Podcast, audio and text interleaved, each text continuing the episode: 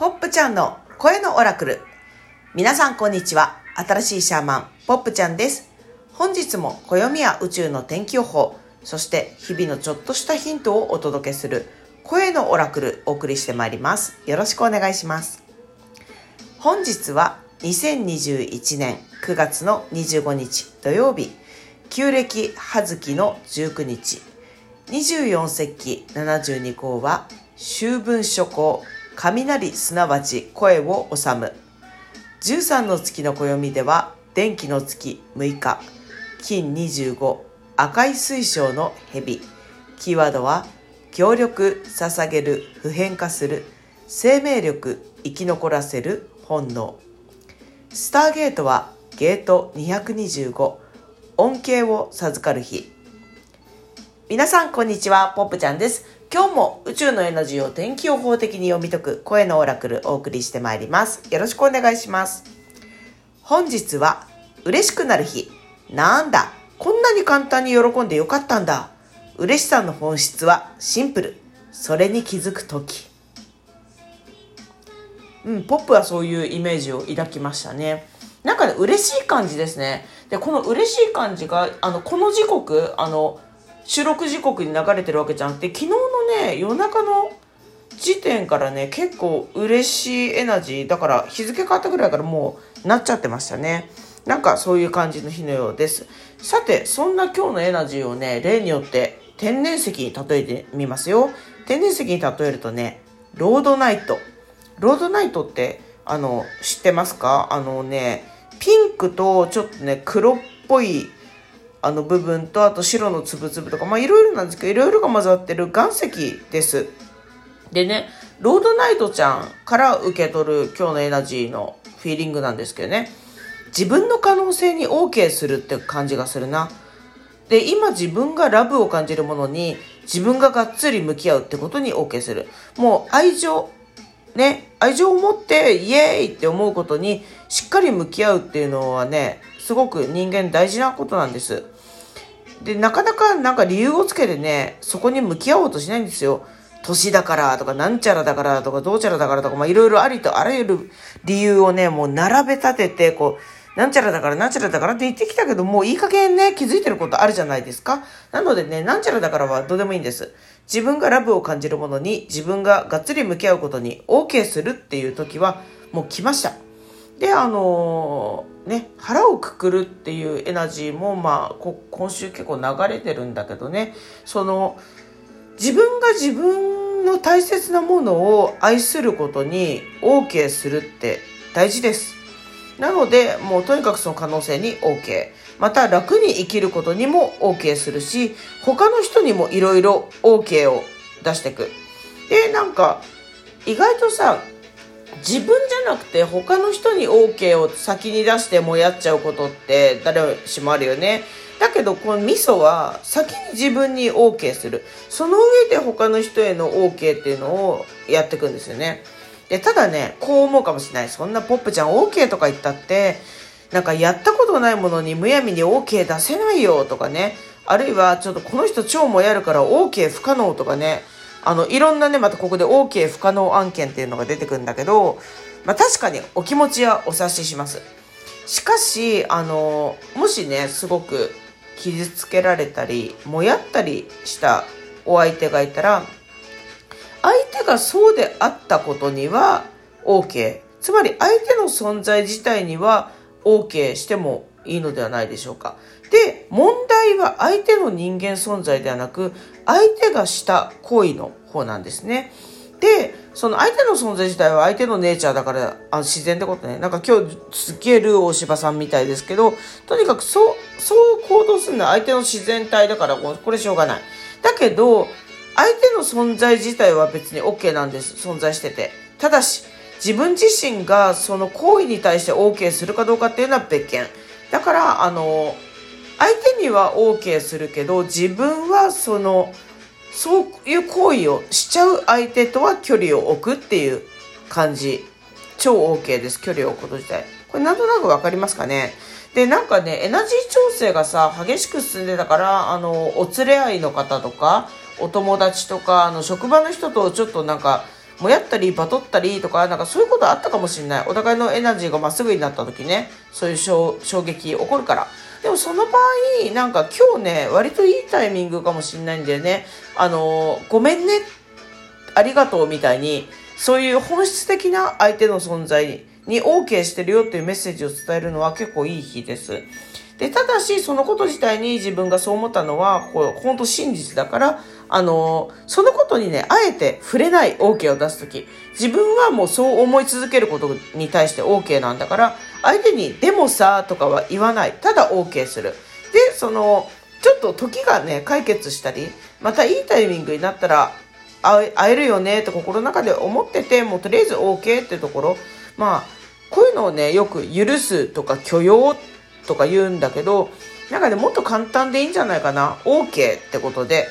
あの、恨みを OK にどんどん転換していく。で、OK じゃない行動、自分の中でね、自分の中で OK じゃない行動に対してはエレガントに距離を置く。そういう対処法ですね。恨みの解決法から OK の解決法に、というふうに行動レベルで変えていくと、ものすごいアセンション、アセンションってなんだろうって感じですけどね、進んじゃうんじゃないかなって思います。で、ところでさ、ガッツ石松さんってさ、OK 牧場ってさ、まあもちろん OK 牧場の血統から来た当時のね、流行りのギャグというか決まり文句なんだけど、OK 牧場ってさ、超いい言葉だと思わない ?OK が育ってく場っていうエナジーの言葉でしょ？やばいね。あの、私結構ね、日常でうっかり OK 牧場とかね、あの、口走りますけど、あの、今日のエナジーリーディングをしてて、私ちょっとね、ますます OK 牧場してこうって思った。皆さんもね、あの、OK 牧場しててください。あの、かつ石松さんのファンだと思って、なんかわかんないけど。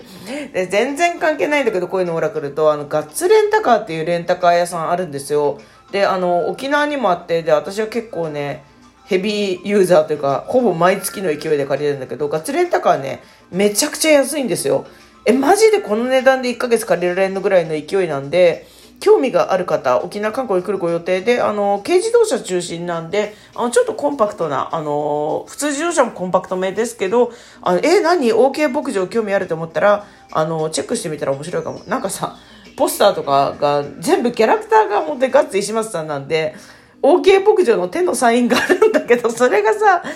あの、なんていうの、ちゃんとさ、ポスターに貼ってあるの？でも、なんか、その、飲酒運転とかながら運転に関しては、ガッツさんは OK 牧場のポーズしてないんですよ。ポスターの中で。なんか腕とか組んでめちゃくちゃ厳しい、こう、ボクサーの眼差しでね、ガン見してるから、そのポスターの違いがめっちゃ面白いんで、あの、ご近所に、全国にあるみたいだから、あの、あったらちょっと、ポスターだけでも見てみたらいかがでしょうか。あの、ね、本当に面白いです。まあ、ちなみに、那覇店はめっちゃフレンドリーで、なんかみんなね、いけてるんですよね、エナジーが。そういうこともあって私は、あの、よく行ってます。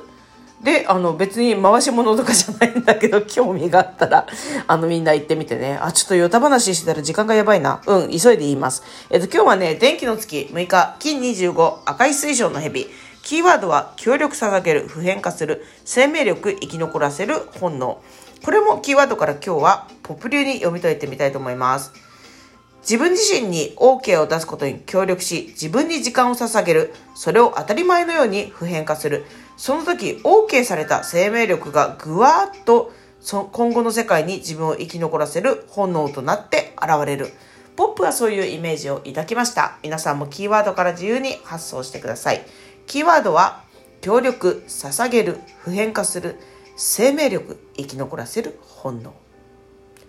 さてスターゲートは9月25日ゲート225恩恵を授かる日。今日も辻真理子さん数字のメソッドから辻真理子さんによる解説お届けします。ゲート225天空から音が響き渡り祝福を受けている。しかし世界に半分鏡が立てられ容易に気がつかない仕組みになっている。この謎を解くことができれば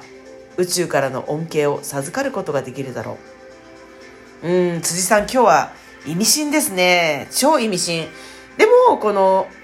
なかなか気づかない仕組みになってるって辻さんお書きなんですけど鏡って書いてあるよね。鏡って書いてあるのはめっちゃヒントな気がするよね。だって全ての存在とか全ての現実って自分の鏡だからそれを OK 牧場で読み解いてみたとしたらなんてねポップはね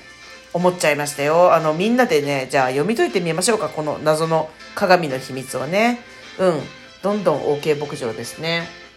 さてポップの近況報告。あの昨日さあの私南城市の聖地あの、いろいろね、バテン宇滝とか、佐敷陽れとかに行ってたんですけど、なんかね、二来金井橋っていう久高島が見える超イケてる橋があるんだけど、それでイエーイとか言ってさ、友達のシャーマンのね、姫と一緒に行ってたんだけどさ、そしたらさ、何度、何度二来金井橋渡ってもまた二来金井橋持ってきちゃったり、同じイケメンのかっこいいお兄さんに何度も会ったりとかね、ちょっとね、不穏な不穏でもないんだけどね、パラレルワールドに入ってちょっと面白かったです。で、そんなことはいいんだけど、その途中にね、一石二鳥っていう鳥太郎の別バージョンみたいな赤い看板の店を見つけたんですよ。でもちょっとその時一応ね、あの、上五島に行く途中だったんで、あの、鳥太郎には超関心があったんだけど、しかももう鳥太郎じゃない一石二鳥、立ち寄れなかったんですよ。だから一石二鳥がパラレルワールドの存在なのか本当の焼き鳥屋なのかを確かめるために近々一石二鳥焼き鳥の旅を個人的に結婚したいと思っているポップでした。皆さんも一石二鳥そして鳥太郎探してみてください。いつもお聴きいただきありがとうございます。このラジオを聞いて少しでもピンときたな役に立ったなと思っていただけたら YouTube でのチャンネル登録いいねお願いします。そしてもちろんラジオトークでのハートボタン、にっこりボタン、ねぎらいのねぎボタンも大歓迎。Spotify のハートマークを押して登録も嬉しいです。皆さん、いつもお聴きいただきありがとうございます。声のオラクル、新しいシャーマン、ポップちゃんがお届けしました。また